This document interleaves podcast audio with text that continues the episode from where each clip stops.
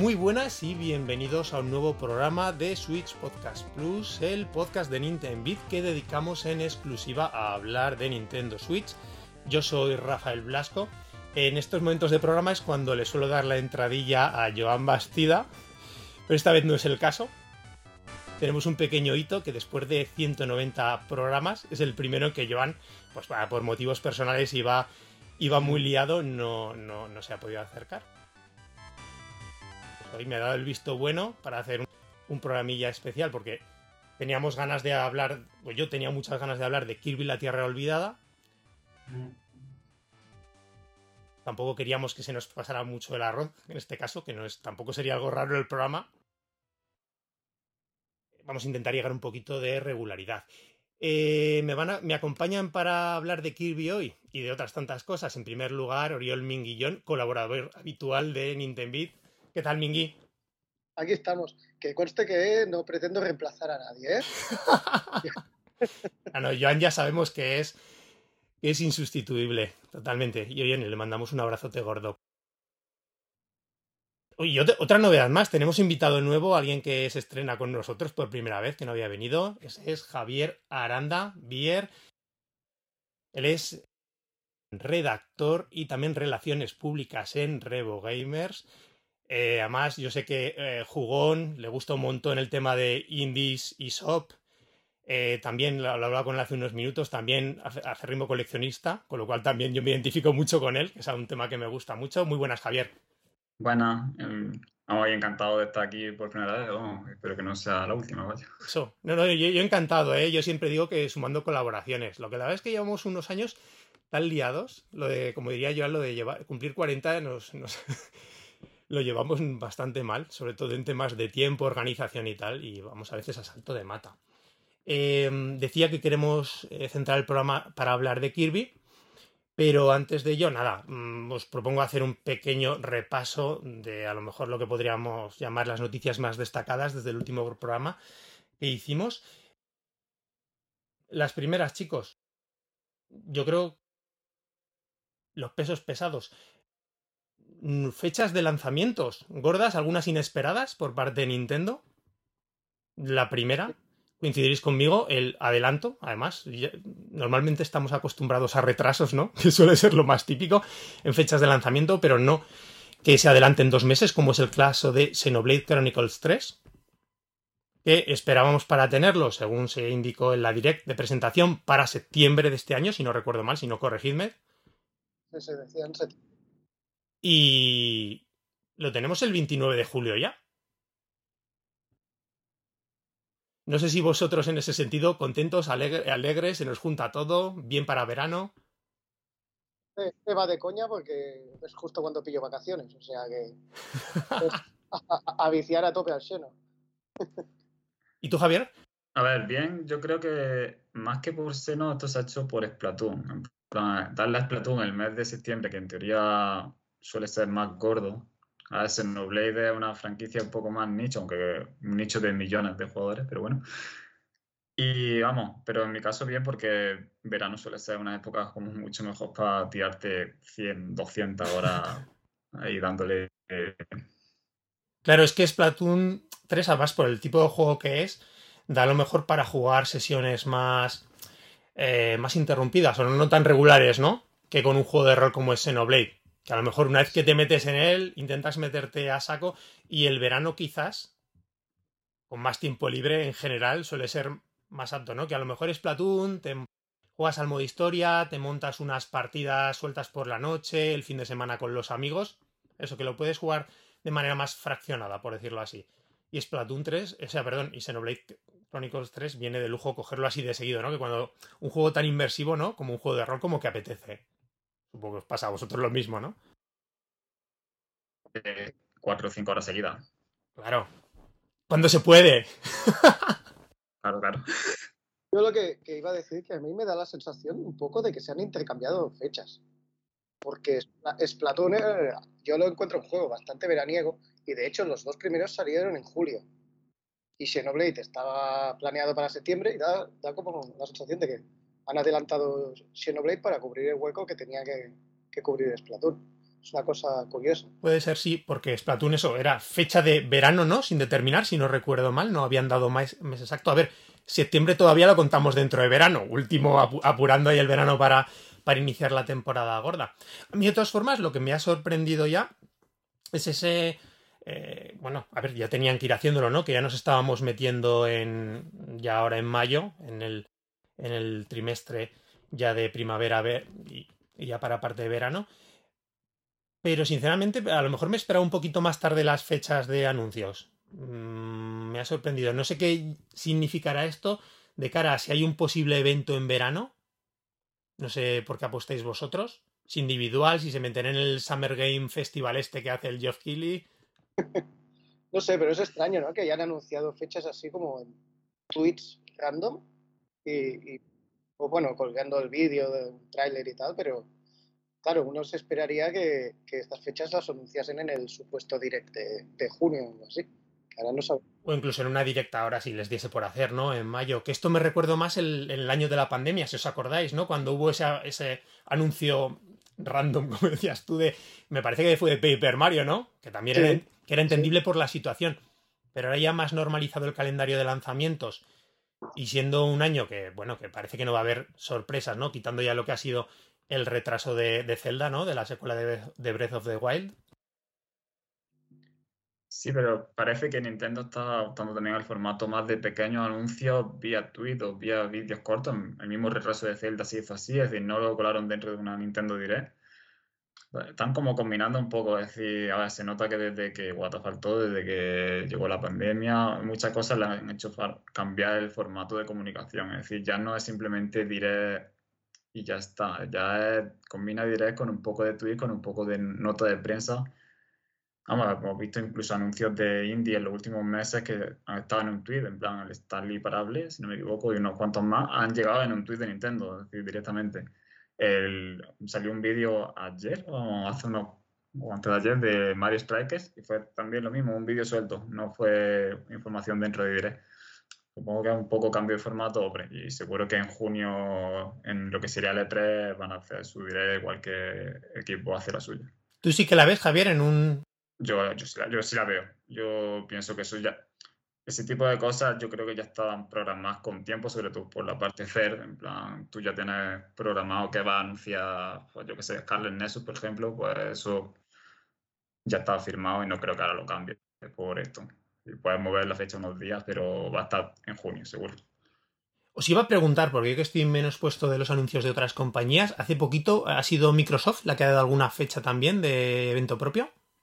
Sí, exactamente. El evento de equipo BZ, como lo que sería su E3 de toda la vida, con el mismo nombre que ha tenido, en la fecha el día 9 de junio, si no me equivoco. Vale, el 9. Sí, pues se va a juntar. No sé ya lo que hará Nintendo ahí. De todas formas, estos de Microsoft, como empiecen a, meter todos los nombres de las compañías que van a ir, a ir adquiriendo, se les va a quedar larguito, ¿eh? A lo mejor anuncian que compran a Nintendo y hay un direct dentro de su, Vamos, Dios mío, qué locura. Lo que ha sido, lo comentaba Javier antes de grabar, que no lo tenía incluido en el listado de noticias, con la, la, venta reciente de la división occidental de Square Enix. Se me hizo raro que no, que no fuese Microsoft. Casi fue La, sorpresa de la noticia. Que yo este conglomerado a esta empresa no la conocía, no me acuerdo cómo se llama. No no, es el Embracer Group. El Embracer Group es lo que, o sea, engloba lo que conocemos como THQ Nordic. Ah, era lo que, eh, lo que en su día era Nordic, que compró el nombre THQ, que también luego compró Coach Media, Deep Silver, un montón de licencias, a la licencia de Kingdoms of Amalur, la de Metro, vamos, tienen un montón. Es una redistribución potente, ¿eh? aparte de la que tienen, sobre todo aquí en Europa también. Y o sea, bueno, que empresa europea también, o sea, que, son suecos, si no me equivoco. O sea, que, que de la fuerza a Europa vaya. Sí, hay bastante, hay empresa de, del norte de Europa metida en el sector de videojuego bastante potente como Paradox Interactive y todos temas así. Decías, perdona, Mingy, que te he cortado. No, eso, que tienen un buen puñado de IPs importantes esta gente y ahora con la compra de, la división la división occidental de Square, ¿no? Que todo es Crystal Dynamics, Eidos, se han quedado con Tomb Raider, Deus Ex, no sé. Y, y, Square tampoco sabía muy bien qué hacer últimamente con su división occidental, se había un poco perdida, o sea que O sea, parece como que se han quitado un peso de encima, ¿no? Porque dicen que la han vendido barata, entre comillas, 300 millones. Y no, mal. Esas cantidades, escuchas las burradas que pagó Microsoft y claro, dices, vamos, me saco 300 millones del bolsillo aquí. Calderilla, eso. No sé qué significará esto para, para, Nintendo en términos de apoyo para las consolas de Nintendo. Hombre, yo creo que por. Vale, seguro. Vamos, a la vista está de Kingdom Samalut, por ejemplo, que hemos tenido por. Es, decir, varias cosas. ¿Cuál más, Javier? Perdona, decías. Ah, el Destroy of Humans también. Sí, sí, que han sacado un port, ¿verdad? El juego de PS2, ¿verdad? Era exactamente. Es decir, hay varios remaster y tal que por lo menos THQ Nordic está trayendo. Eh, Saints Row también. hemos tenido, no el último, pero sí los de antes. Vamos, que hay cosas. Vamos, yo espero que por lo menos las cosas viejas lleguen. Ya lo nuevo habrá que ver. A ver, a ver, hombre, estaría bien todo. Y es verdad, además, las ediciones que ha hecho THQ en general han sacado incluso ediciones físicas muy asequibles todas en general sí que se han portado bastante bien en ese sentido. Migi, ¿qué comentabas? Perdona. No, decía que ya he comentado, que el Saints Row, que también estaba. Vale. Sí, solo eh, apunte. Oye, eh, os iba a comentar también, hablando de ventas, adquisiciones y demás, bueno, en unos días justo nos hemos adelantado a grabar el programa, resultados fiscales de Nintendo, los gordos, ¿no? Del, año, del pasado año fiscal, supongo que serán números espectaculares, ya veremos por dónde van. De momento, eh, pequeños apuntes que se, que se han visto en la prensa estos últimos días, de consola más vendida en Estados Unidos, que tiene el primer trimestre del año, lo cual sigue teniendo un meritazo impresionante a estas alturas de vida de la consola. Por supuesto, como no podía ser menos, más consola más vendida en Japón en el año 2021. Es curioso hasta dónde va a llegar la consola. En Switch ya he leído algunos analistas que están barajando que llegue a superar incluso allí, en Japón, en ventas totales, ¿eh? con estimaciones, ventas totales de DS. Que no sé si están allí, no me acuerdo si eran 35 millones de consolas. Ahora no sé si van por 24, me parece que iba, que iba Switch, ya para pillar a los números de 3DS. Que allí 3DS vendió muy, muy, muy bien. En Japón. No sé hasta dónde la habéis visto. Yo creo que le hace falta una revisión para vender más en Japón. Es simple, decir, ya la gente que quiere una Switch la tiene ya, o poca gente debe faltar en Japón que no tenga ya la Switch. Y para resucitar si quieres ventas, hace falta que esa gente vuelva a pagar por un modelo nuevo y obviamente suba más. Y, y que hay modelo nuevo es seguro. ¿Tú cómo, eso cómo lo ves, Javier, lo del modelo? ¿Cuáles son tus apuestas?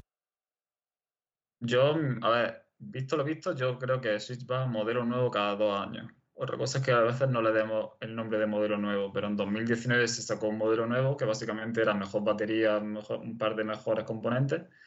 2021 hemos tenido la OLED, vamos, porque el ITER lo considero una cosa al margen, es simplemente cambiar el formato, no es como una revisión. Entonces, 2023 tocaría una nueva revisión. ¿Qué hace? No sé si ya será la Pro, como llama la gente, o otra cosa, pero es decir, revisión es seguro. Y que Zelda sea un gancho para revisión, está claro. O sea, tú apuestas más por revisión que por sucesora. Sí, yo. Sí, y que le queda esta y no sé si otra más. Es decir, quizá ya en 2025 sucesora, más que nada por el tema de eso, de que, es que las ventas le están yendo muy bien. El tema de los componentes para las otras consolas también le está viniendo bien, con lo cual no están tampoco despegando las demás. Entonces, vamos, no hay prisa ahora mismo. Eso es verdad. Mingy, ¿tú? Justo el tema de los componentes que comentas, Nintendo ya, ya ha dicho que este año no podrá, no podrá distribuir todas las que tenía pensadas, porque todas las Switch que tenía pensadas. Claro, ha bajado las previsiones de venta. Entonces, ante eso, yo sigo sin ver la sucesora para el año que viene o una revisión quizás, pero si ya les cuesta abastecer con la Switch normal, es meterse en un fregado que, no les conviene, teniendo en cuenta que la consola tira sola y con todo, con todo el catálogo que tiene previsto y que sigue vendiendo bien, si no pueden cubrir la demanda de Switch normal, no veo yo, las veo yo metiéndose en una, una, verdad. Eh, Javier, este nuevo modelo tú lo apuestas simplemente por salto a más potencia, más que un nuevo formato tipo light o... O sea, yo no sé si sería potencia o, vamos, algo. Quizá simplemente sea prestaciones online, es decir, que quizá directamente sea una conexión mejor. ¿eh? Una de las apuestas últimas de Nintendo en teoría es mejorar el online. Es decir, lo hemos visto solo en Switch Sport y en Legend Arceus, que tampoco que sea un juego muy determinante en tema competitivo, pero vamos, que pueden ser, ya te digo, un pequeño ajuste, no tiene por qué ser algo muy gordo, ¿eh? Que obviamente el tema potencia y marcarse un new a los New Nintendo 3DS o algo así también podría ser. es que aquí esta consola Switch, al tener este formato híbrido tan curioso, es, dices, ¿por dónde va a tirar? ¿No? En el sentido de lo que han sido las revisiones clásicas de Nintendo, a los modelos de sobremesa, a los modelos de portátil, que ha sido, pero claro, a las dos cosas a la vez, ¿no? Porque Claro, en modelos de sobremesa, lo hemos hablado aquí en el programa mil veces, lo clásico nunca ha sido mejoras, ¿no? Eso sería un, una primera vez para Nintendo en cuanto a, en cuanto a mejoras. Siempre normalmente ha sido factores de recorte de costes, ¿no? La misma consola. O de, o de, tamaño, ¿no? En plan, sí. la Wii. Sí, la Wii tuvo la Wii. se llamaba Mini? La que era la bandeja que se abría. Y revisiones ya de en plan como la revisión que comentabas tú hace muy bien de Switch de 2019, ya tú os acordáis cuando empezaron a quitar los puertos de GameCube, etcétera, y siempre se hacía abaratar el modelo y la Wii Mini, que le quitaban además las salidas de componentes y demás. Y básicamente yo creo que las de incluso la época, aquí lo que pasa es que en Europa no se vieron tanto los modelos de Nintendo y Super Nintendo. Se han visto modelos de última de última época ya de la consola más baratos y revisiones siempre tirando para atrás. Pero claro, en, precisamente en portátiles es lo contrario. Se ha tirado normalmente a portátiles con, hemos visto ahí con 3D es el modelo más reciente, ¿no? Más, más potencia, nuevas, nuevas, al revés, o sea, en vez de quitar eh, funcionalidades, añadirlas. La verdad es que es un interrogante, ¿eh? Y como bien describís, es que yendo también la consola, siempre está la duda. Pero... de hecho, la Switch ya tiene dos, revisiones. Una es quitando cosas, que es la, que es la de y la otra es añadiendo prestaciones, que es la OLED. O sea, una de cada. Claro, pero la Lite yo no la concibo como un recorte sin más, sino que busca un tipo muy específico, es, tiene otra finalidad, ¿no? Que es lo que no es simplemente el recorte de prestaciones y de, y de, abaratamiento de costes, busca otro, otro, otro público. Luego te digo, a mí las dudas es que esa nueva revisión que pueda hacer Switch que sea lo suficientemente interesante a estas alturas para atraer a ese nuevo público mantener las ventas, como comentaba ahora Javier en Japón. No sé qué le puedes ofrecer al público japonés en términos de una revisión para seguir haciendo atractiva la consola. Porque, por ejemplo, pensando en público japonés, no se me ocurra que la potencia puede ser un factor allí, como si lo es la portabilidad u otros, otros aspectos, que les llame tanto. En Europa a lo mejor en el occidente sí, ¿no? Incluso una locura, como digo yo, hay gente que lo dice, que no utiliza el modelo híbrido, que dices, que sacasen Switch en modelo solo sobremesa. Que sería una cosa rarísima y no, no, se va a hacer, pero. No, eso, no lo puede hacer porque eso es división de público. Vamos, como cuando si se acaba el DLC de Mario Kart, que a ver si lo han hecho bien, no, no podía separar jugadores. Es decir, a día de hoy con la base, si fuera una consola con una base más pequeña, sí, pero decía, estamos hablando de una base de 100 millones, ¿no? Hmm no puede ahora decir, ahora ciertos juegos solo se pueden jugar.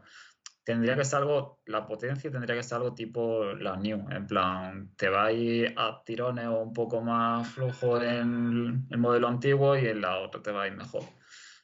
tendría que ser quizás lo, justo para que tiren algunos juegos que antes no tiraban. Pero no creo que sea algo determinante.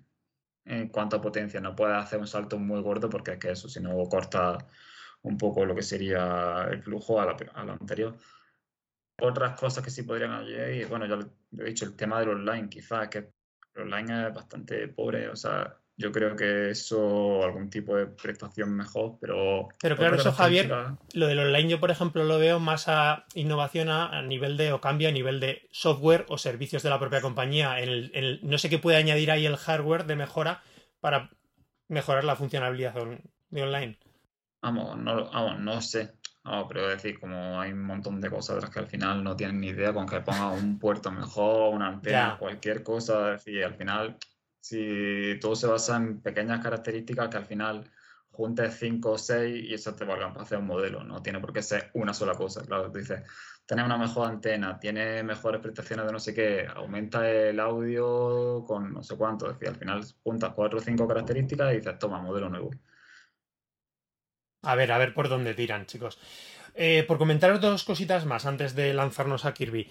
Rumores de pack doble de, de Zelda, de Twilight Princess y Wind Waker. O sea, apetecen, no apetecen. Ya sería ya de lo poco que queda de portar de Wii U, ¿eh? A, a, Switch. Yo, que os lo dije, me compro una Wii U para jugar a, a Wind Waker y a Twilight Princess y anuncian esto. Pues me compré una Wii U el verano pasado, seguro que sale. Eso te pasa por vendértela en primer lugar.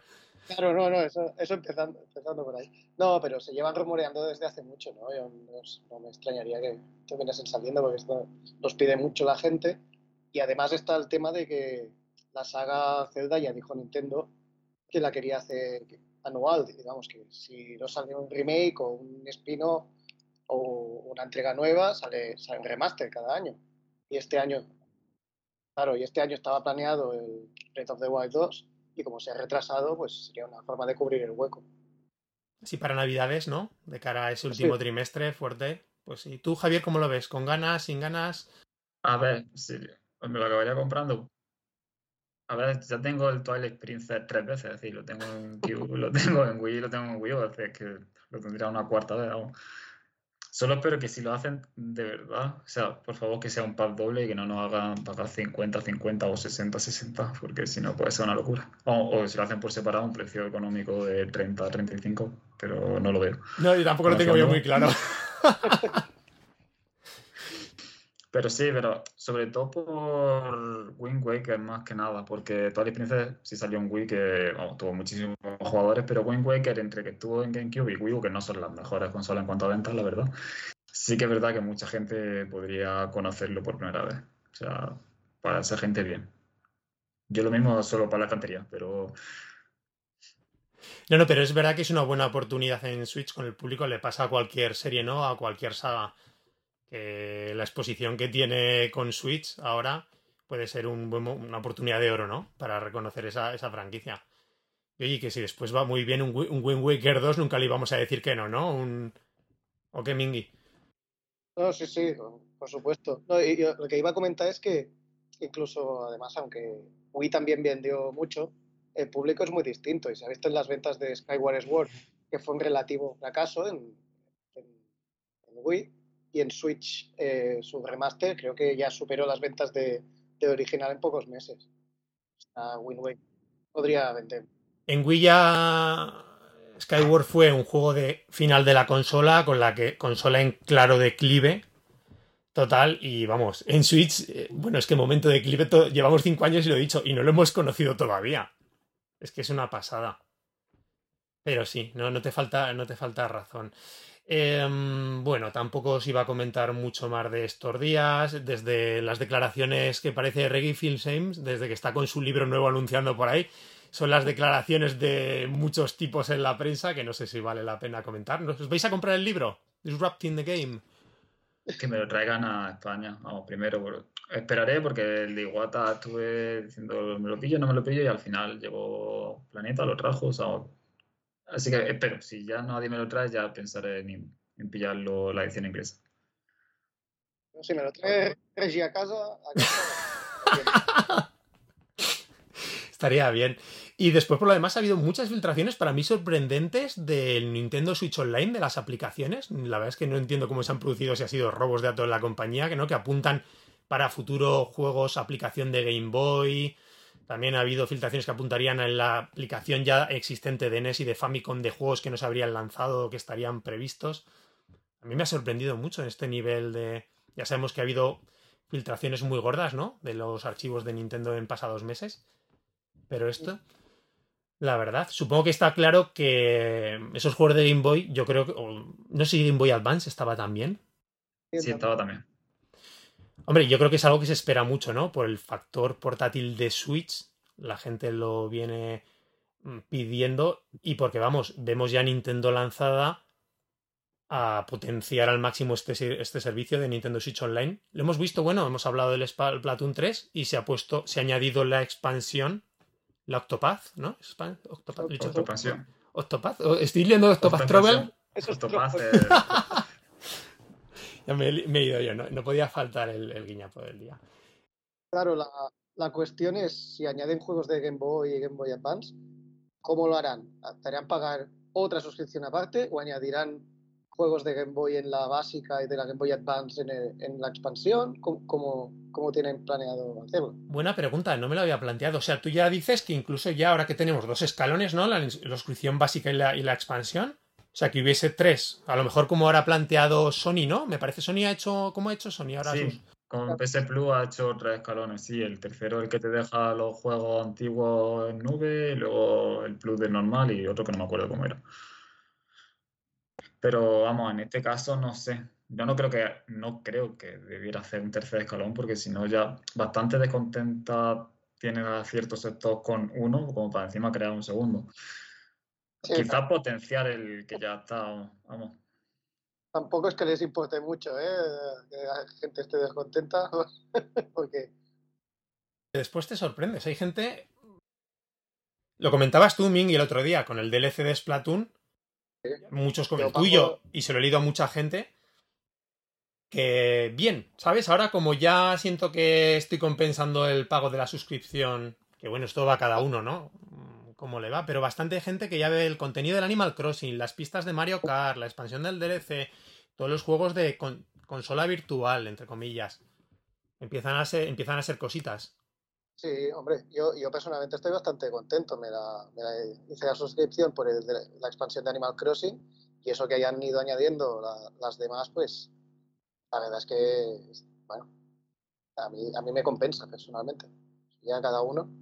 Pero sí que es verdad que, que también hay gente que hay muchas quejas y tal, pero bueno, siempre, nunca está, nunca lleva el gusto de todos. Claro. Es verdad que al fin y al cabo yo creo que la comunidad en Nintendo no ha estado acostum y no estamos acostumbrados, no hemos estado acostumbrados a pagar por el online y, y sigue costando. Eso es así.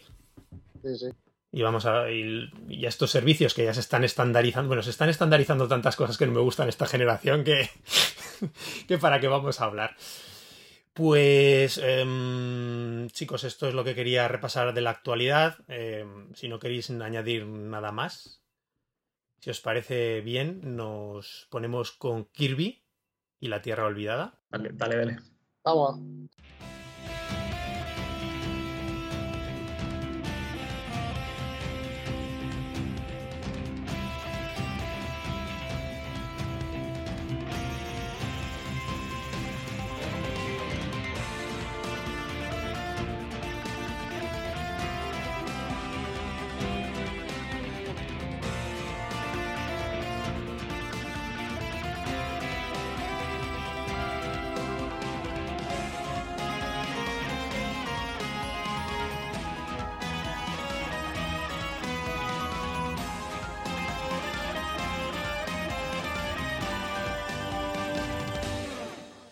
Mí, llevo yo digo unos meses fantásticos. Hablábamos en el pasado programa con Joan de Octo eh, joder, Octopath, lo estoy viendo. O como decía, de Triangle Story, que decía, no, Triangle Strategy, que hablábamos en el, en el anterior programa, que me parece un serio goti de la consola por el año en cuanto a lanzamientos first party. Parece brutal. ¡Wow! Kirby, ahí, para- en mi opinión, este Kirby La Tierra Olvidada, ahí va a estar, ¿eh? Por, por muchas cosas. Por ahora para mí mm, va a ser el Kirby de el Kirby de Switch. En el sentido de hemos tenido Kirby Star Allies. Eh, ¿Lo jugaste tú, Javier? Sí, sí. ¿Y tú, Mingy? Sí, yo también. Sí, sí. Que yo creo que la recepción, yo, por ejemplo, Kirby Star Allies, in- intento no perderme ninguna entrega de Kirby, pero esa, pues el momento la dejé, también tuvo un, re- un recibimiento, ¿no? Una recepción por la crítica eh, más tibia, yo creo, ¿no? Entre la- las, de- las últimas entregas. Creo que veníamos de, entregas muy buenas en, en Wii 3DS, pero las principales eh, fueron muy continuistas. Siempre tenían un gimmick o un girito, pero eran Kirby's muy clásicos. Y el Star Allies eh, era extremadamente continuista y encima el girito no acabó de convencer a la mayoría, que era el tema de ir con, los aliados y demás. Y a, mí me gustó, personalmente lo disfruté bastante, pero sí que es verdad que la recepción fue, bastante fría en general. Y la saga necesitaba revitalizarse de alguna forma, ¿no? Un poquito, que es lo que han hecho con La Tierra Virada. es una entrega súper ambiciosa, eh, teniendo en cuenta los estándares de la saga, y el salto a las 3D yo creo que lo ha saltado estupendamente. Es, un juegazo. Javier, ¿tú Kirby Star Allies qué, qué, te pareció? A Kirby Star Allies, pues como bien ha dicho Mingy, un poco continuista, porque a Kirby Star Allies yo lo vi como el Kirby Adventure de Wii, que básicamente potencia el multijugador, pero tus aliados, en vez de tener muchos movimientos, tienen pocos porque son los malos que te encuentras por el camino. Que luego sí que es verdad que se fue actualizando, de hecho empezaron a meter muchos personajes especiales, metieron a Ricky, metieron a Dark Meta Knight, metieron un montón que sí ya hacían muchas más cosas como para que realmente sí tuviera un multi mucho más completo, pero sí que es verdad que de primera no supo captar la atención y aparte de que, es que eso era muy continuista y no supo venderse como una novedad, aunque fuera pequeña en la consola, es decir, Kirby cuando llegó a DS lo hizo con un juego táctil que no tenía nada que ver con otros Kirby, pero tú aquí... ¿Qué, qué juegazo? Sí, es decir, tuvo pseudo secuela en Wii U, pero tú llegas a Switch y no hay nada que te diga este Kirby es de Switch, aunque sea un pequeño detalle, es decir, tú y dices, es el mismo Kirby que podría jugar en Wii, con ningún tipo de alicientes ni jugable, ni de presentación, ni gráfico porque has pasado a alta definición, pero ya está. Volviendo a Switch, ha habido un par de entregas de más de juegos descargables, como ha sido Kirby Fighter 2 y Super Kirby Clash. No me acuerdo si recordaréis, eh, si era Kirby Fighters o Super Kirby Clash, es uno de ellos, viene de la, de, del minijuego de 3DS. Venía de 3DS, pero creo que inicialmente derivaba de uno de los, de los minijuegos del Triple, del triple Deluxe. ¿Puede ser? Los dos, sí. el Triple Deluxe tuvo el, el de y el Fighters, y el Fighter luego salió como descargable por separado, y ya tenemos Fighter 2. No, y el Super Kirby Clash es del robot, perdón, si no me equivoco. O... Tuvo, y no, Kirby Super Class también salió como descargable en 3DS y ahora lo han hecho deluxe porque es lo mismo pero con más personajes, más cosas. Ah, sí, que los, los, que hemos tenido descargables son básicamente sí, las cosas de 3DS hasta a Switch. Pero bueno, este, fijaros, este eh, me acuerdo, se presentó Kirby la Tierra Olvidada en la Direct del pasado septiembre de 2021, que yo fue, creo que dejó encandilado a, todo el mundo cuando lo vio. Yo creo, no voy a decir que fue el protagonista casi de la Direct, pero sí, básicamente. A partir de ahora quería empezar hablando del juego. Una de las polémicas, por mucha gente que ha hablado del juego, se lee en foros, se oye en podcast, mucha gente decepcionada por esas comparaciones o esas expectativas para mí infundadas que se había creado bastante gente. Una comparaciones con, con Odyssey, con Super Mario Odyssey. Que sinceramente es algo que a mí, a mí me cabrea diciendo, pero vamos a ver, la gente. Siempre pienso que la gente tiene que hacer comparaciones muy fáciles. A lo primero que ve cualquier elemento mínimamente, ¿no? Parecido. Sí, yo puedo, puedo llegar a entender un bueno, y tampoco, pero la confusión con el primer tráiler de todos. Pero luego se ha ido viendo información, se han ido viendo más vídeos y se, era, estaba claro que tenía más que ver con, 3D, con el Super Mario 3D World que con el Odyssey. No sé, la gente que, que al jugarlo se ha decepcionado, ¿qué vídeos habían visto? o sea... ¿O a qué Kirby has jugado? Te quiero decir, es que a lo mejor... Oh, sí, también, yo creo que va más en función de las expectativas, incluso la propia prensa, en plan, lo ha vendido como este Kirby va a ser el Odyssey de Kirby, va a ser el Breath of the Wild de Kirby, es como ha llegado a Switch con el cambio y claro, ya todo el mundo si va a ser como el Breath of the Wild, va a ser como el Odyssey, es que me va a poner un Kirby explorando la Tierra y va a poder hacer lo que le dé la gana, yendo a un escenario gigante. Y no, a ver, la gente tiene que saber lo que es Kirby. Kirby es una plataforma de siempre de fase. puedes cambiar la manera de presentarla, pero tiene que ser un juego que cualquiera pueda pasarse y con dedicación puedes completarlo. Y siempre ha sido así. Sí, totalmente. Que a ver, que cuidado que este Kirby Y la Tierra Olvidada es, para mí, es un hito, porque pero, este cambio a la 3D no es baladí. Y eh, se lo decía a John en el, en el anterior programa, al final, cuando dedicaba unas pequeñas palabritas mientras estaba jugando. A mí este Kirby, supone, es, hace un traslado perfecto de la jugabilidad clásica de los Kirby's de toda la vida, de los Kirby's 2D, al mundo 3D.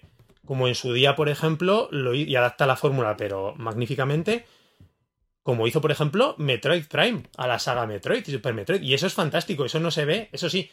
Eh, Metroid Prime ya tiene 20 años, ¿no? Y ahora a Kirby le ha costado todo este dar, ¿no? Todo este tiempo dar ese salto de su fórmula, adaptarla al, entorno tridimensional.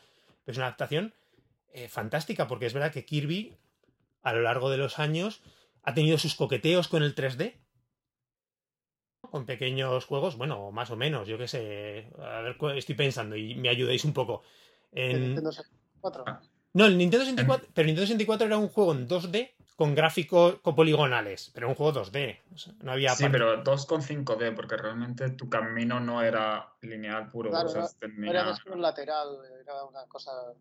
Pero sí que es verdad que en GameCube, Kirby Air Ride, el de carrera ahí, quizá que de hecho fue el último juego que Saku estuvo dirigiendo, pero sí, eh, es, como que no había ese tipo de salto definitivo a las 3D, pero supongo también por el propio planteamiento de Kirby de su dificultad y su accesibilidad, a los juegos 3D requieren un cierto nivel y entonces, claro, llegar a ese salto y manteniendo la esencia a lo mejor no era tan fácil como nosotros pensamos, ha costado ingeniería y años.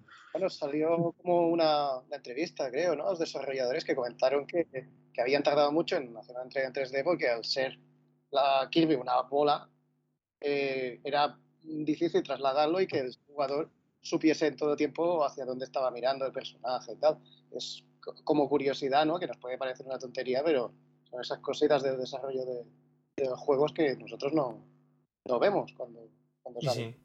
Pero fijaros, es curioso que llegue a estas alturas. Yo sobre todo pensando en ha comentado antes Javier muy bien cuando llegó Kirby's Wii Adventure en Wii, ¿vale? Que después de hace un montón de años que no se había visto, pues desde Nintendo 64, no se había visto un Kirby en 2D en, consola de sobremesa. Pero fijaros, en la época de GameCube, que no hubo esa entrega, ¿no? Que ese salto ya a la 3D que Nintendo y la industria en general, ¿no? Abandona el, el 2D. Y ha, tardado, ¿eh? Ha tardado en, llegar. Supongo que por las dificultades o de tanto técnicas como a lo mejor de concepto y jugables que planteabais vosotros hace un momento. De todas formas, hay que decir a la gente que si no lo ha jugado, que eso sí, es un plataformas 3D Kirby, pero no es un plataformas 3D como estamos pensando. Es que este Kirby es muy Kirby. Es un. Es lo que quiero insistir. A la gente le hablas de un plataformas 3D y Mario aparte, ¿no? Las maravillas de Mario, ¿no? Que son al final los que marcan los estándares, en mi opinión, en la industria. Y después vienen los clones en general del resto de la industria por, piensas ahora en plataformas 3D en Switch y a mí me viene la idea de, sobre todo, ahora estamos a lo mejor en esta época revival de la época de las plataformas, los llamados colectatón de, de PlayStation, de Nintendo 64, ¿no? Esos, no sé, mundos abiertos, semiabiertos, fases muy grandes de exploración, pero es que este Kirby es otra cosa, y este Kirby 3D, aún así, es otra cosa. Sí, sí.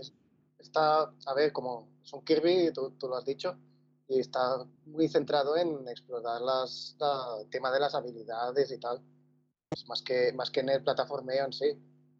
Y que estado las habilidades que permiten resolver pequeños puzzles para encontrar coleccionables. Eh, tiene incluso un sistema de combate relativamente eh, elaborado, entre comillas. Tiene su miga, ¿eh? Yo creo que dominar varias algunas transformaciones con, con cierta eficacia, ¿vale? Tiene. Sí, sí, encima hay el tema de la no hit, ¿no? Para pasarse los jefes. Claro. Sí, sí. Bueno, eso Javier antes lo ha comentado mucho. Kirby es un juego, eso, de fases, ¿no? De eso, desarrollos. A mí me gusta mucho, mantiene que se veía en, cualquiera de los juegos anteriores y en todos. De esa división de las fases en pequeñas secciones, secuencias, a veces muy diferenciadas, muy variadas, que es donde brilla, ¿no? Kirby con ese, el diseño de niveles, ¿no? De hacerte constantemente cambiar. Sí, vamos, el diseño de niveles es lo que se llama la estructura Mario de toda la vida. Tú emprendes una dinámica en un entorno seguro y luego te la vas poniendo con un poco más de dificultad y luego la tienes que hacer con sin suelo, básicamente.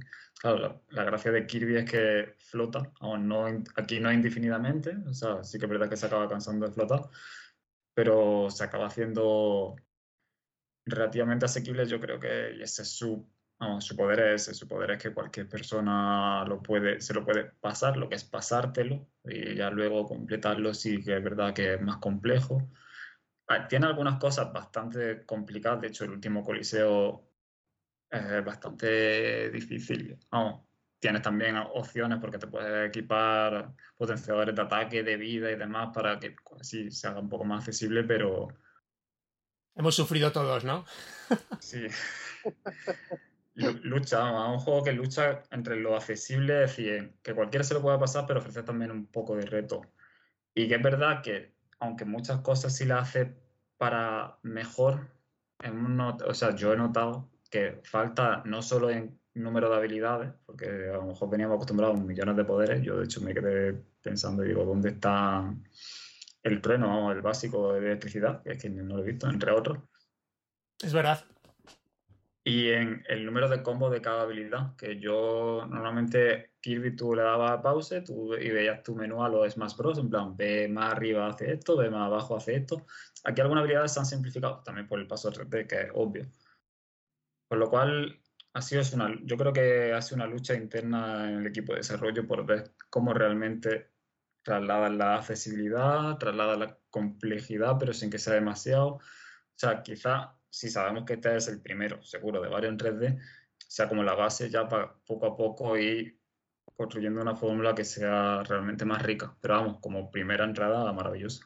Claro, pero esto que comentas, de que hay menos habilidades y son más simples, yo creo que lo, lo suple un poco con el tema de poderlas mejorar. Las transformaciones, ¿no? o las diferentes evoluciones, ¿no? De cada, de cada habilidad. Porque tiene sus, tiene sus pequeños cambios cada una. No, solo son más poderosas, Exactamente. Cada, a cada evolución tienes distintos movimientos diferentes y tal. Yo creo que eso le da bastante variedad, aunque haya menos. No, sí, sí, a ver, sí, ya tiene cosas que está claro que son. Vamos, obviamente no todo es quitar, es decir, quitar, pones, quitas, pones. Pero es decir, ya habíamos visto, por ejemplo, en Kirby 64, habíamos visto combinación de habilidades, dos tipos de poderes se juntaban, en, en, Dreamland tres tenías la habilidad se adaptaba al animal. Entonces, claro, es decir, tú hablas de verdad, sí es verdad que hay una mejora de habilidades, en algunas no se nota mucho, en algunas simplemente tu fuego es más fuerte, o si tienes que el, dragón si sales más volando, las dos, las espadas, sobre todo las de Meta y, la última, por no decir spoiler, son, hombre, cambian bastante. Pero, vamos, quizá le falta un, vamos, siempre le puedes sacar cosas porque está claro que siempre puede decir quiero más, quiero más, quiero más. Pero vamos, en definitiva, bien. Vamos, yo he hecho en falta algunas cosas, pero vamos, yo muy, muy contento, vaya. Lo gocé bastante.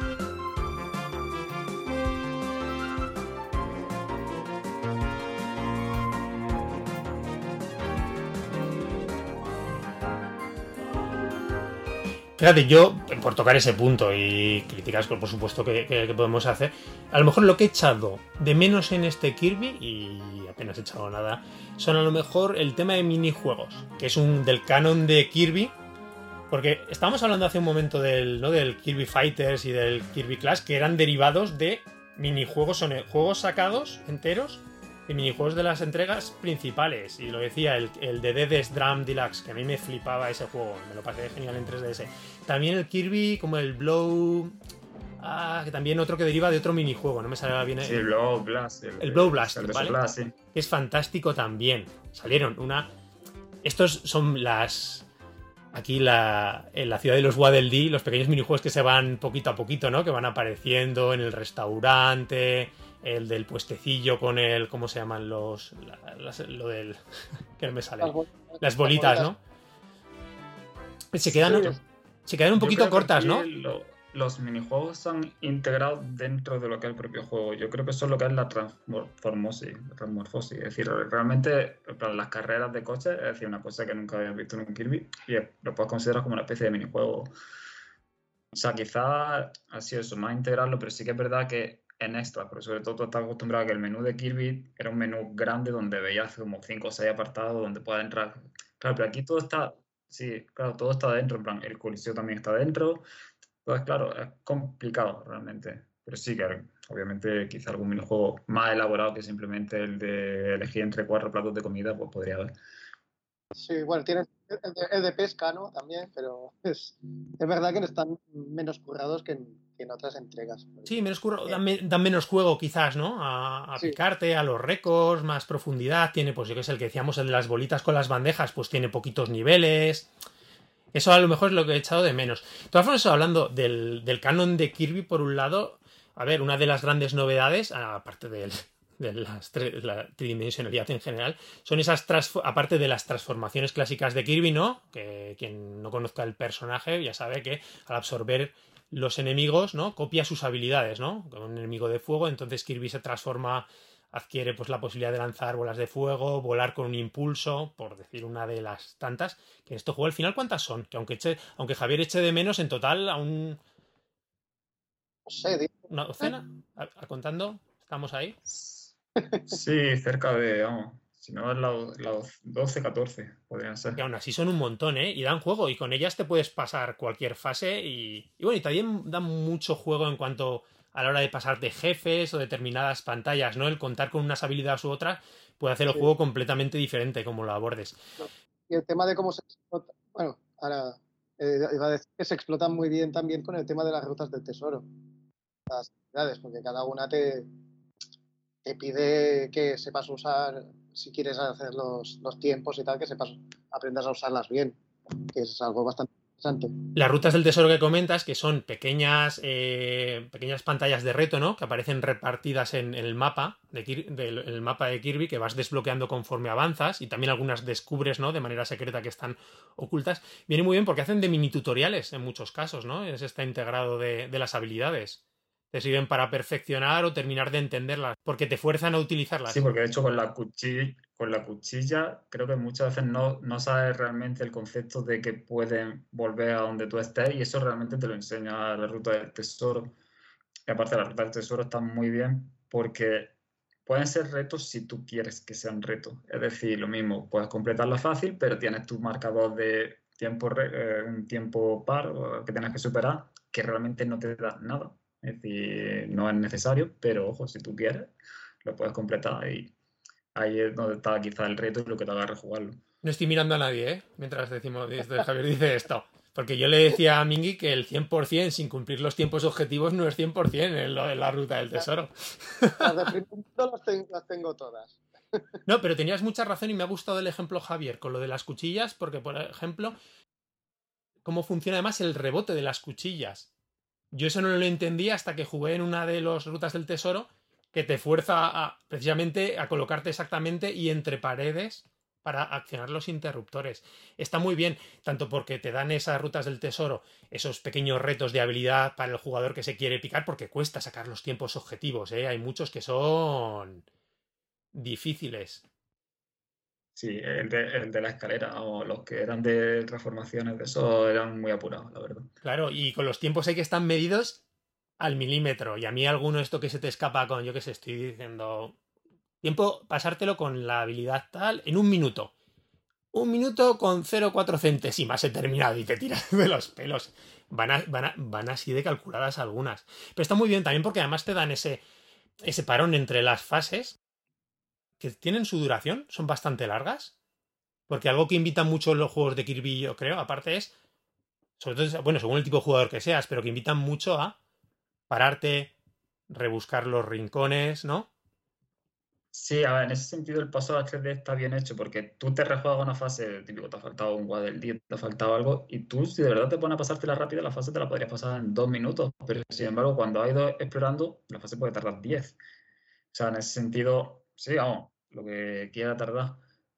Sí que es verdad que también, pensando en. Yo creo que está también que mucha gente está jugando a Kirby por primera vez, y en este Kirby no te vas a encontrar nunca la situación de para entrar aquí requieres un martillo y el martillo te lo tienes que traer de otra fase. O te lo tienes que traer desde el principio de la fase, aguantarlo hasta el final. No, es decir, si el martillo te va a hacer falta, lo vas a tener como mucho un minuto antes. No lo vas a tener al principio ni muy lejos.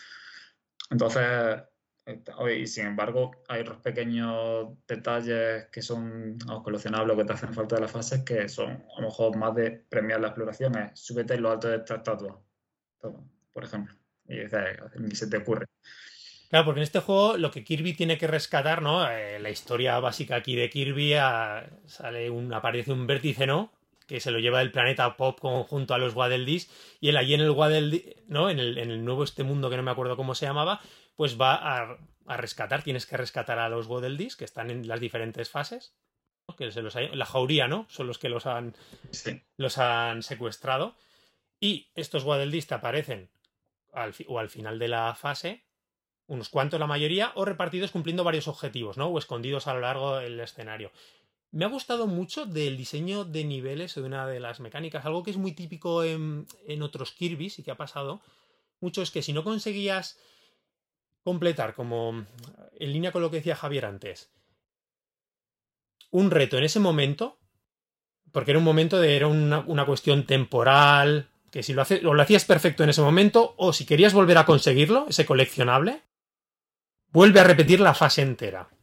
Eso en este Kirby, que tengas que repetir, que tengas que necesariamente reiniciar la fase, se ven en un, en un porcentaje muy, muy, muy, muy pequeñito para hacer el 100%, para conseguir completar el 100% esa fase. Por ejemplo, yo que sé, eh, cuando hacen la, la, parte que se tragan, por ejemplo, un planeador, ¿no? Y pasamos a esa que llevamos a, a Kirby volando, siempre tienes la opción de repetirla. ¿No? Siempre tienes la estrella azul que te dice, ¿quieres repetir? No se te guarda tu progreso, pero te puedes hacer y no tienes que volver a. En otros Kirby's normalmente no era así. Se te pasaba el momento clave, lo hacías mal, después te das cuenta, ostras, me ha faltado esto, o no me o tendría que haberme. No me tenía que haber cargado el enemigo del martillo porque lo tendría que haber cogido. En este juego está todo muy diseñado para que básicamente eso, no tengas que repetir estos retos. Me gusta mucho también la idea esa que han tenido, que también estaba en algún Kirby anterior. Estoy pues, sobre todo creo pensando en Mass Attack, que me gustó mucho en Nintendo DS. Es especialito, Mass Attack es especialito, pero a mí me gusta mucho. Pensé que llevas a 10 Kirby's a la vez, no sé si os acordáis de él. Y también era muy de ir haciendo retos en las fases. Está chulo porque tienes unos retos, ¿no? En cada nivel de Kirby la Tierra Olvidada tienes unos retos ocultos. Que la mayoría, como estaba diciendo, ahora Javier, pues eh, con la simple exploración se van desbloqueando, ¿no? Los adivinas. Pues a lo mejor te comes varios elementos, tres rosquillas en un sitio, te subes a la punta de no sé dónde. Pero eso me gusta, ¿no? Después terminas la fase y si no los has encontrado te descubren una, ¿no? Para fomentar esa rejugabilidad. Me ha gustado mucho. Pero vamos, yo creo que en general, si eres un jugador de los que te gusta ir al detalle, los normales los vas a sacar, ¿no? de principio. Además están, son retos que están muy bien pensados porque son, por lo general son bastante divertidos y, la fase, busques en todos los rincones eh, y, las fases están muy bien diseñadas porque es un bote y repetirla aunque como, no, no te obliguen a ir muchas veces eh, sí que no supone un problema porque volver a entrar cuando ya has visto lo que tienes que hacer para, para hacerlo es, es bastante satisfactorio. No sé, yo creo que está muy bien pensado en ese sentido. Sí, sí, sí, totalmente. Y lo que te digo, que para mí que no son retos eso que eso que los puedes normalmente sacar sin problemas. Pueden los jefes, a lo mejor hay gente que le han dado por lo que he leído a la gente las dificultades, ¿no? Porque te ponen pues con las, ¿no? Con, ya sabéis, derrótalos en cierto tiempo, sin, sin que te hagan daño, a lo mejor con una habilidad especial en concreto. Sí, pero eso incluso podrías hacer trampa, o así, porque al final trampa entre comillas. Es decir, este Kirby al final te deja hacer muchas cosas, tú juegas en multijugador tú eres Kirby y te dedicas a huir, si tú dejas que el Waddle se coma todos los palos, realmente te lo has pasado en hit. Es decir, tienes la opción de hacerlo con, honor, pero también tienes la opción de hacerlo por la puerta de atrás y nadie te dice nada. Es decir, en ese sentido siempre hay una opción más asequible. Ya, pero dentro de ti siempre sabrás que no lo has hecho. Oye, muy bien apuntado Javier lo del multijugador que no he comentado. Que a ver, que también ya en otros juegos de Kirby lo habíamos visto, pero está bastante bien integrado. ¿Vosotros lo habéis probado? Sí, yo de hecho me lo he pasado en multijugador. Me ha gustado. O sea, hay un detalle que lo dice Waddle si juegas solo, vas a verlo en la ciudad, Waddle Pañuelo te dice, según tu habilidad, mi potencia también se ve aumentada. Es decir, con lo cual los cambios que tú te haces en las habilidades que consigues, él los tiene a nivel de potencia y velocidad. Es decir, como tienen dos atributos, si no me equivoco, las habilidades no son ráfaga y potencia.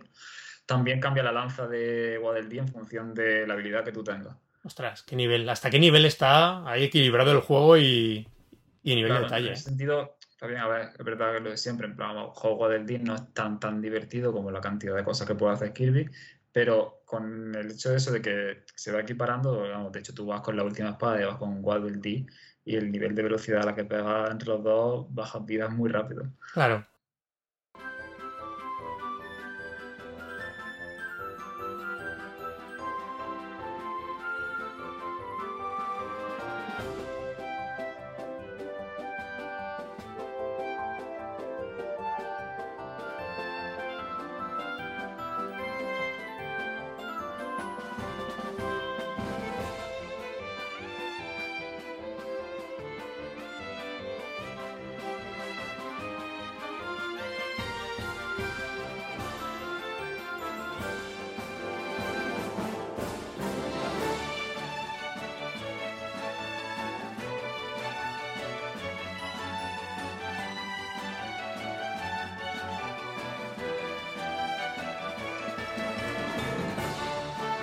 Me ha gustado mucho de este Kirby la Tierra Olvidada cómo está el llamado postjuego, que no deja de ser más juego realmente, por mucho la insistencia en llamar el postgame.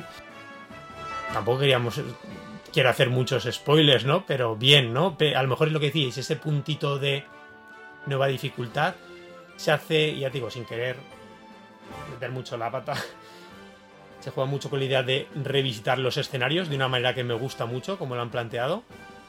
Sí, vamos, eh, como en otros juegos, Meta Knight también lo hacía en el Superstar Ultra, es decir, tú jugabas, revisitabas el juego entero y además el mismo formato, es decir, es una fase por mundo, por así decirlo. Exactamente.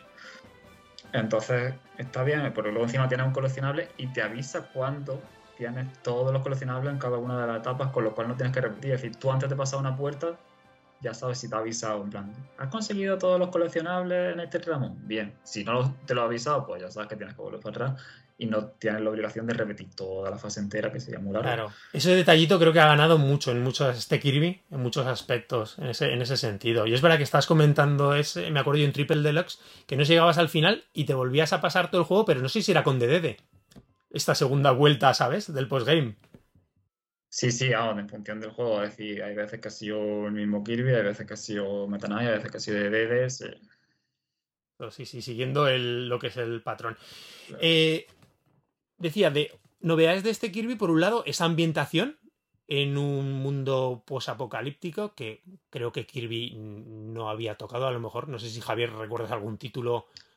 A ver, siempre, o sea que a Kirby pensamos en Kirby como cosa mona que se come una tarta y al final no se la llega a comer, explota el mundo y al final tiene que cargarse un ser divino y al final sí se come una tarta. Es una bola rosa, hay que empezar por ahí, o sea que Kirby.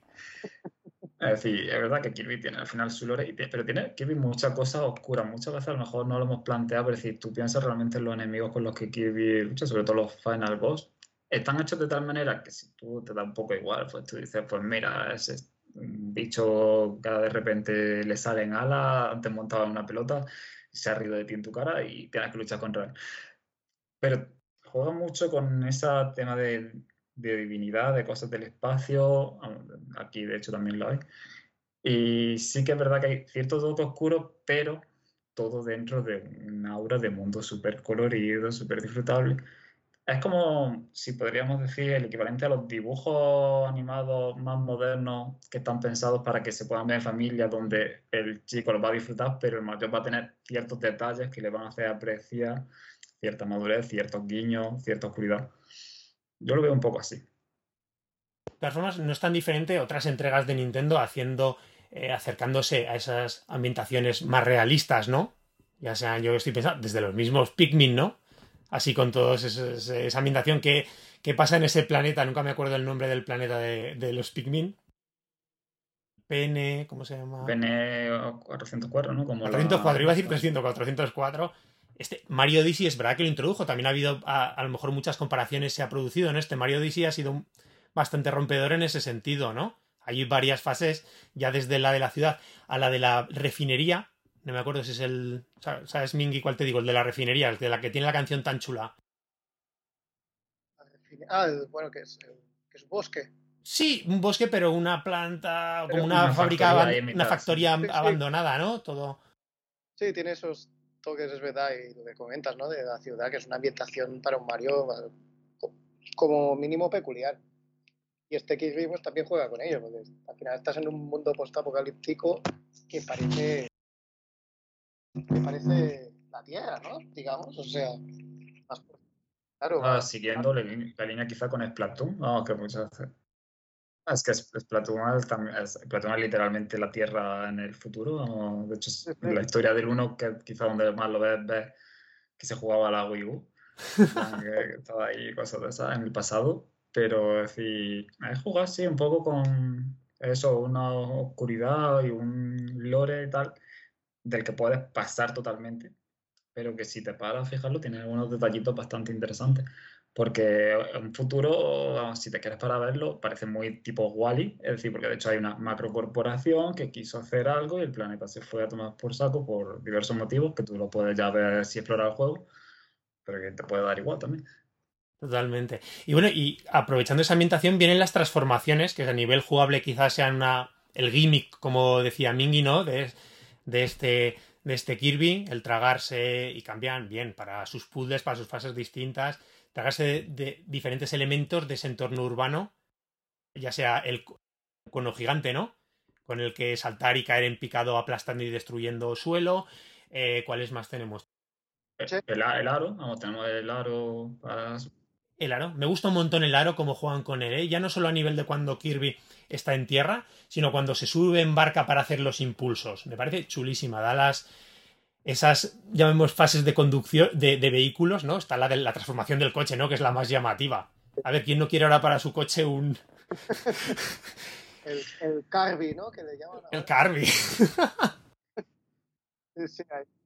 Esa es buenísima. Ah, la, la, expendedora, ¿no? Que también es súper divertida de usar. Súper chula, ¿no? Lanzando, lanzando, ¿no? Lanzando Las, las latas. Lanzando latas que además las puedes volver a coger si quieres, incluso. Sin ese pequeño detalle. O las puedes usar para curar. Si juegas en cooperativo puedes curar al compañero. O sea, ah, sí, vale, qué guay. Luego, una, que me parece muy chula por cómo juegan con ella, sobre todo en una fase en concreto, es la, la bombilla. Buenísima también. Para además hay que jugar más con el diseño, con los niveles, con la luz, ¿no? Los caminos ocultos, los, obstáculos y, los precipicios. Y añadiendo además un tipo de enemigo que reacciona a la luz, con lo cual no puedes abusar de ella. Es decir, además que ese creo que era el logro de la fase, en plan, completa la fase sin que te toque un bicho de esto. Un gordo de los. O sea, gordo, sí. Que no me acuerdo de. Sí, algo gordo, pero no es el gordo normal de pincho, el gordo de. Sí, sí, sí, sí. Reacciona a la luz. Sí, vamos, es, eso son dinámicas que metes pequeñas, luego, a ver, hay algunas que a lo mejor quizás son un poco más básicas, el, la plataforma que sube y baja, como transformación, o la, simplemente la de ponerte en una bola de estas de tanque de agua, que extraerla quizás sí es más sencillo, pero otras sí juegan más. La escalera también está ahí. También, también. Sí, pero vas jugando. yo, estaba, yo llevaba la idea, como dos o tres transformaciones hemos empezado a decir y nos han salido casi una pasada. Sí, casi. El ala delta que comentabas antes. Claro, el ala delta. Combinas todo eso en las diferentes fases, más con todas las transformaciones de Kirby, te da un juego riquísimo en cuanto a mecánicas, variedad, que, es alucinante. A nivel artístico, aparte de eso, el juego ya tanto en, las, eh, en los escenarios de esta ambientación más realista como en los más clásicos. Bueno, pues es que incluso esa pequeña vuelta es chula, ¿no? El escenario de hielo de Kirby. Esa ciudad antigua, abandonada, más de... Sí. Muy guay. El, el volcán quizás sea ya más genérico, aunque tenga la parte esa de las factorías, producción industrial, pero están genialmente integradas. Oye, y además, que gráficamente se le ve potentísimo. O sea, sí que es un juego, vale, cerrado unas fases muy cerradas, no es un mundo abierto, ¿de acuerdo?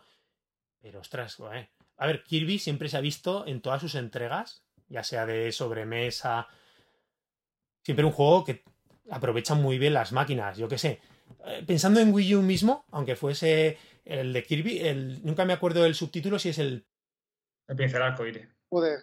El pincel arcoíris, porque el del pincel del poder era el DDS. Vale, el pincel arcoíris. Ostras, ¿os acordáis de aquellas texturas también con plastilina? plastilina, sí. Eh, brutal. Espectacular. En 3DS, como se ven. También los juegos de tanto el Triple Deluxe como el Robobot son juegos que lucen y aprovechan las máquinas.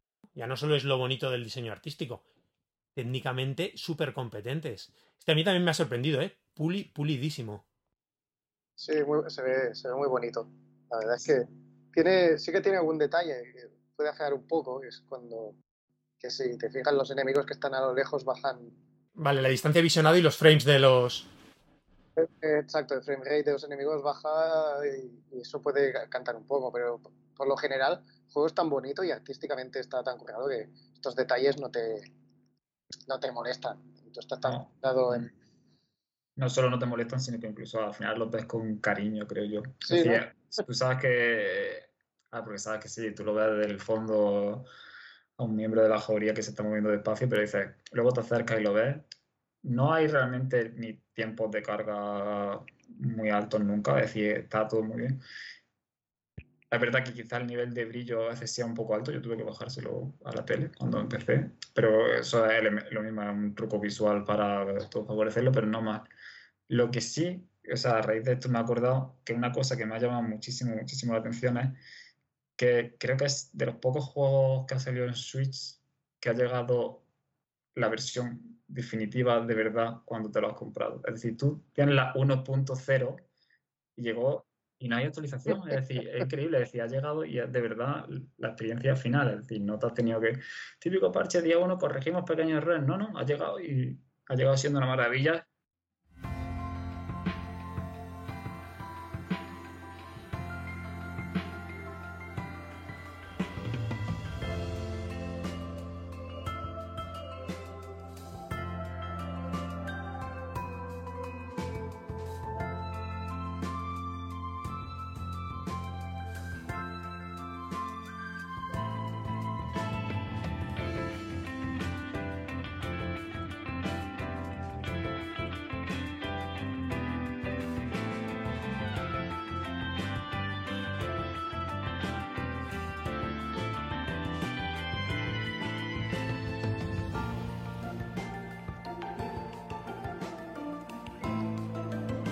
Chicos, volviendo al tema de. Y, ahí cerrando, accesibilidad y dificultad. Eh, por un lado, me encanta eso de la dificultad, los dos niveles, la salvaje y la brisa, nivel.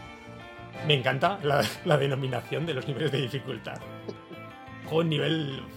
Nivel salvaje, es buenísimo, por favor. y la brisa. Pero oye, me gusta más que esa que nos lo pongan en modo casual, hardcore, estas ¿no? denominaciones antiguas y rancias de, sus tiempos, está, muy bien. De, la época de PlayStation 3 y 360. Y tanto, ¿eh? Sí, pero en algunas aún se siguen manteniendo, ¿eh? Esas de la... o modo loco, o modo... Me, ha gustado, han sido, han sido muy, muy originales. Me gusta porque decíamos que Kirby es que es un juego de todos los públicos, ¿no? Y esa es una de sus grandes características, lo decía muy bien Javier, para que lo disfrutes en casa todos bueno, tanto si no tienes a nadie en casa y eres, pero eres un jugador con reto, el reto, si quieres, lo tienes, completarlo el 100%. No es fácil, lleva sus, horas y lleva sus intentos. Bien lo sabéis, ¿no? Que como comentabais antes, que eso que cualquier jugador más avezado, con más habilidad, pues lo va a disfrutar. Y después para la gente que no está tan habituada a videojuegos, incluso lo que dice, a lo mejor esas primeras aproximaciones al 3D, yo en casa con, con mis hijas, se lo están pasando en grande. Tiene la posibilidad de pasárselo, ¿sabes? Con 11 años, pues sí, le va a costar pasarse, va al coliseo, no están atentos, se le van a olvidar del Dis o no van a, tener que repetir algún enemigo, pero está muy bien medido. A mí me gusta, ¿no? Ese, enfoque de Kirby, que creo que también es algo que mucha gente critica y, criticar esa, la dificultad de Kirby, es no enterarse de que va Kirby. O de, que va una franquicia como Kirby. Me, me, parece un poco hipócrita que siempre se esté defendiendo la dificultad de los Souls y se critique la de Kirby. Porque dicen, no, es que es la visión del autor. Bueno, los Kirby están pensados así también. Que sea un juego fácil no lo hace malo. Y, no lo hace, y tampoco lo hace menos disfrutable. Y lo que decimos, que el reto está ahí, si lo quieres. Sí, y que es una dificultad que no es lo que decimos, no es un juego regalo, es decir, no es un juego pasillo que tú simplemente tu dificultad es que no, ahora no te toca a nadie. Quizá que eso sí le pasó a Kirby en el Epic Jam, porque en Epic Jam no podías morir, ella era demasiado bestia. Pero es verdad que eso está cuidado, sería realmente eso lo que se llama accesibilidad, en plan ofrecerlo para que todo el mundo pueda jugar. Ya, tú que el nivel de reto, además el juego de hecho también premia al jugador más avanzado. Eh, tienes el del sabio, de hecho te pone como los récords del coliseo, en plan, este, el mejor tiempo del coliseo sin objetos de mejora es tanto, en plan, que lo sepas, en plan, si tú quieres pasártelo, te lo puedes pasar al Coliseo chungo sin objetos de mejora y el juego te lo va a reconocer también. Y realmente no es necesario hacerlo. Hablando del Coliseo y cómo me gusta esta estructura de Colonia 6 de, la ciudad de los Guadeldis, ¿no? De ir. que es una forma distinta, ¿no? De llevar, de llevar ese menú, pero me gusta un montón, ¿no? La reconstrucción de la ciudad, conforme va rescatando, se van añadiendo edificaciones y se van añadiendo pues eso, lo decíamos, los minijuegos, la parte de sonido. Está muy, muy, muy chulo. Eh, chicos, no sé si queréis añadir algo, algún aspecto en concreto más, tocar del juego que, que no hayamos tocado. Si queréis, pasamos un poquito a unas conclusiones. Bueno, está el tema también, pero eso sería de, las figuritas coleccionables, ¿no? Que eso es bastante. Qué bonitas son. ¿Por qué no están esas? ¿Te imaginas una colección de 400 amigos? es que... Javier, no cabíamos en casa entonces. No, pero esos son, los herederos de los trofeos del Smash. Sí, un poco. Sí, sí. Porque además te dan un pequeño, algunas te dan información, vamos, las que son, más obvias no, pero las que son de un personaje sí te ponen un pequeño detalle. Es decir, te ponen figura de Leo, Leo era el jefe de tal, tal. Sí, estamos hablando que en el juego hay unas cápsulas con unos otros pequeños coleccionables dentro de las fases, que también hay unas máquinas de cápsulas, la típica máquina de cápsulas, sobre todo digo japonesa, porque a ver, también, también las gacha, ¿no? Y, vas sacando y tienes pues las diferentes, todos los personajes del juego, todos los objetos del juego y, las vas coleccionando. Está bien, además no lo han hecho en plan loco que se consiguen al final fácilmente, ¿no? Tú empiezas a echar monedas y no te desesperas. Me ha salido 100 veces el, el, maxi tomate, no. No, no. Terminas eh, consiguiendo... No, que hay algunas que se consiguen haciendo, realizando algunas acciones o superando los minijuegos también, que no... En ese sentido es, es divertido conseguirlas y además que es, eh, bueno, igual que pasaba con las de Smash, ¿no? Que es muy chulo mirarlas y ver las descripciones y estas cosas. A mí me gusta, yo cada vez que una que conseguía me leía, ¿no? Toda la descripción para que te explica eso, el mundo del juego, el origen de los pequeños origen de los personajes, descripciones cortitas. Están, están genial. Es que es un juego completísimo a muchi... Es que redondo a muchísimos niveles, este Kirby. Sí, a mí me, gusta, me gusta eh, pequeños detalles de la aldea. Es decir, no simplemente que la aldea vaya creciendo y tal, sino a lo mejor son pequeñas observaciones que no te das cuenta, pero en plan, tú entras en la casa que han hecho para ti, y ves los cuadros con las cosas que has completado del juego, y detalles, pasar al coliseo de un cuadro, si te, puedes poner las tres figuritas que más te gustan, tienes, una anima, tienes distintas animaciones si te has echado a dormir, tanto, y son distintas si juegas, si juegas solo, si juegas en cooperativo, y luego la tontería de tú tienes tus acciones, lo que sea la equivalente a las burlas del más con los botones, tú tienes el saludar y puedes saludar algo del día y te devuelve el saludo. Sí, eso es muy chulo, esos detalles. Es decir, no, no, aportan nada realmente, pero lo, lo, ves y dices, es maravilloso. Maravilloso, pero totalmente. Es que tiene una. A ver, Kirby es una franquicia que tiene una magia HAL con todos sus personajes. Lo decimos, Kirby es una bola rosa. Yo estoy pensando, Box Boy es un cuadrado blanco y negro. Eh, ¿Cómo se llama el de Part-Time UFO? Que no me acuerdo cómo se llama el personaje. Eh, es que es un, peque es un pequeño, ¿no? Es un pequeño Omni que es adorable. Son esos. Yo alucino a esta gente de unos diseños de personajes tan sencillo. El carisma que les consiguen dar, ¿eh? Y ya no decir el, el resto del mundo, ¿no? De, de, personajes de Kirby, ¿no? Que componen todo su universo. Que aparte ya de ser míticos, es que es. Es impresionante. Yo, mira, de como conclusión quería apuntar. Para yo este Kirby, la Tierra Olvidada, lo he visto como un salto pero ya no a nivel técnico, las 3D, etcétera, sino a nivel de público y me explico. Ha sido, me ha dado la sensación, ¿vale? Viéndolo por los comentarios de la gente, que ha colocado a, a Kirby un peldaño por encima donde estaba entre las franquicias de Nintendo. Por supuesto, aún estamos, están por supuesto arriba, si vamos a tener siempre a, Mario, vamos a tener a Zelda, ¿vale? Y demás. Pero Kirby siempre se quedaba a lo mejor como una franquicia importante, recurrente, que tenía su importancia para Nintendo con sus ventas, pero quizás no en las principales. Ostras, yo Kirby la, y la Tierra Olvidada he visto que ha puesto a, Kirby un, un, pasito por, un pasito de ponerse en, las primeras espadas de la consola. Y de hecho creo que lo, la sitúa con esta entrega y que lo puede situar según cómo se plantea en la franquicia para el futuro. Más conocido, no tanto a lo mejor de la gente que somos del mundo Nintendo, sino que ha llamado mucha gente que no había tocado un juego de Kirby en su vida. Por eso digo que es un punto, para mí es ese hito en cuanto a la imagen de la franquicia y del personaje, mi opinión, ¿eh? la sensación que me ha transmitido y todo el y ese punto técnico del cambio a 3D que también ha sido impresionante, ¿no? Esa transformación. Y hasta ahí mi chapa. Eh. claro, es verdad esto que comentas, porque pero la verdad es que también va muy en la línea de lo que está haciendo Nintendo con casi todas sus sagas en Switch que han dado todas un salto de ambición tremendo. Bueno, todas no, pero en general tienes Breath of the Wild, Mario Odyssey, Luigi's Mansion 3, Fire Emblem Three Houses. Pero fíjate, te lo planteo a, a, nivel de imagen. Ese nivel de imagen. Por ejemplo, y hablabas ahora de Fire Emblem. Decías, Fire Emblem Awakening en 3DS fue, es el salto que no había tenido la franquicia de ponerse en las primeras líneas ahí de Nintendo.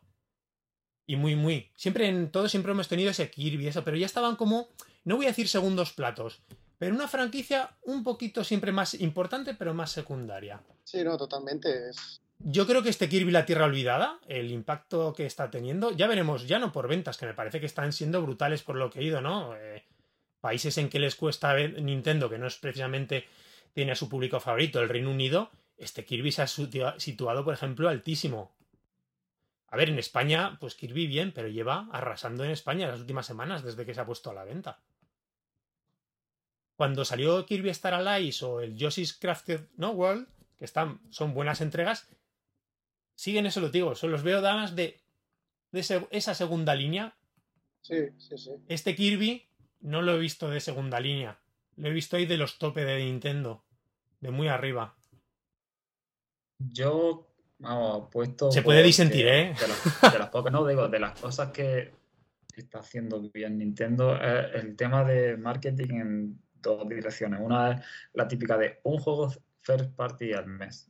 Eso realmente, para cómo funciona este mundo donde un juego sale y a la semana te has olvidado de él a nivel de publicidad, el hecho de mostrar cada título de esa manera te da una visión y le da un tiempo bastante importante. Y luego, no solo eso, sino es, se nota que vamos, sus comunicaciones, su todo está llegando a más gente. Metroid Dread, porque Metroid era así también relativamente olvidado, por mucho sí se decía Zelda Mario Metroid, pero Metroid es de la segunda división, con Prime tuvo algo, pero Metroid Dread de repente, y se supone que es secuela de algo que mucha gente no jugaba, de repente Metroid Dread ha vendido muchísimo. Llega y es el más vendido.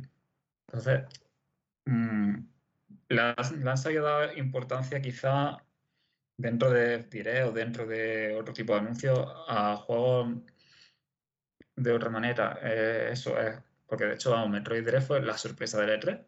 Es decir, llegó la Direct de Kirby y Kirby fue como, boom, mira, toma, el boom es Kirby. Toma, nuestro boom es Kirby. Fíjate en Kirby que es nuestro boom. que luego es verdad que también, como todas las compañías, cuando pasa una semana ya nadie se acuerda de Kirby, pero en lo que es el paso antes, ya, hombre, ya crea una expectación y al final, como funciona el mundo de redes sociales, de youtubers y demás, al final consigues que esa gente lo juegue, gente que a lo mejor no había jugado en su vida un Kirby, y claro, el efecto llamada, voz a voz y ya está. Y yo no sé si además ese efecto, ese cambio a las 3D le ha llamado más a la gente, le ha invitado más, ¿no? No sé, que no se acercaba a lo mejor a los Kirby 2D más clásicos. No sé si os ha dado la sensación. Bueno, sí, yo sé que he leído varias gente que, que no le llamaba la saga y que debido al cambio se han, se han decidido acercar a la serie. No sé si es algo muy generalizado, pero sí que, sí que sé de casos. En fin, yo porque voy a contar que creo que más o menos coincidimos, ¿no? Súper recomendadísimo. Yo de verdad, de cara a final de año, yo es que me lo veo en... Vamos. Eh, veremos cómo terminan este Xenoblade 3, este Splatoon y tantas sorpresas y juegos, ¿no? Que quedan por ver en lo que va a ser un año, vamos, para recordar, ¿no? Aunque con Switch ya va a ser.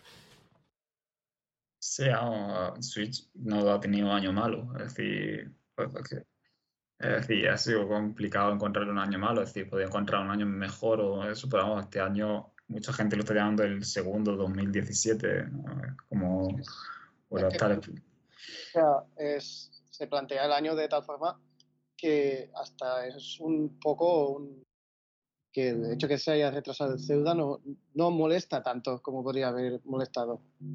Eso, no sé, hasta te quitas un peso de encima, ¿sabes? Porque es como tantos juegos. Mira, que me retrasen el Zelda, que es uno de 100 horas, y, y lo, lo, reemplazo con el Xenoblade, ¿sabes? Bueno, pues ahora ya veremos de hacia dónde va la franquicia, ¿no? Después de este. De lo que digo yo, lo que considero un, un hito por muchas, por muchas razones. Chicos, no sé si queréis añadir algo más.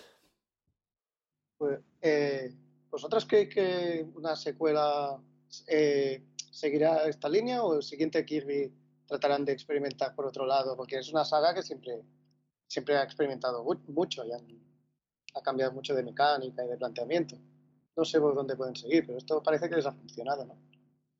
Yo creo recordar que leí que era el primero de varios títulos 3D, es decir, con lo cual el 3D no va a ser una cosa puntual, es decir, va a seguir ya es cuestión de eso, de es cómo experimentan, porque lo que habéis dicho es que Kirby ha, claro, Kirby no ha sido solo plataformas, Kirby ha tenido carreras, Kirby ha tenido pintar, Kirby ha tenido el Mass Attack, es decir, Kirby ha tenido varias cosas que se han, es decir, tú puedes combinar todo eso con la fórmula nueva, es decir, tienes un montón de universos de Kirby con un montón de títulos que han tenido mecánicas dinámicas que no has tocado en este, es decir, que las puedes introducir en 3D, puedes jugártelas, hacer algo nuevo.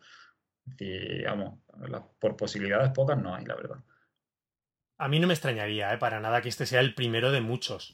Y sin, bueno, y, eso no quiere decir que vuelvan los Kirby's en 2D, ¿eh? que vamos, que lo tengo muy claro, que no los van a abandonar. Y aparte estas entregas principales, ya sabéis que tenemos esas pequeñas entregas, ya sean descargables o no, de pues lo que decimos, estas ampliaciones de minijuegos que han sido muchas veces, ¿no? Varios títulos de Kirby, pero vamos. Esto va a ser el principio.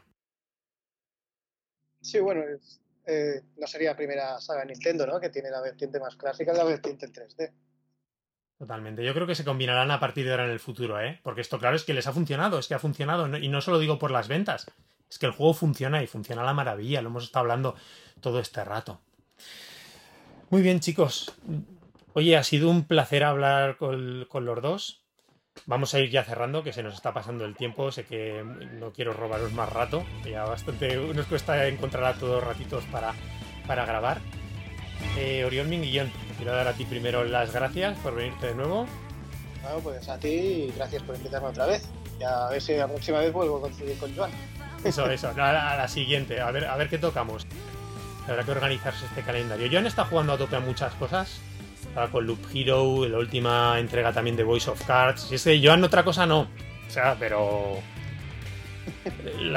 así se le quema el ventilador de la consola. Es un, un jugón total. Claro, Pues eso, muchas gracias por irte, Mingy. Javier, un placer, de verdad, que te has venido.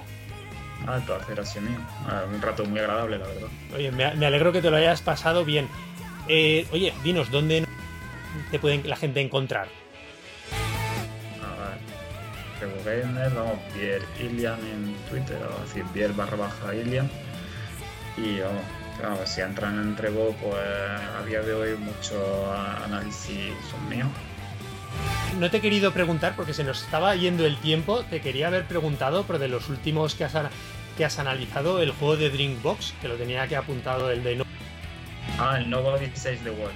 Ese que lo has puesto por las nubes. A mí es una desarrolladora que me flipa.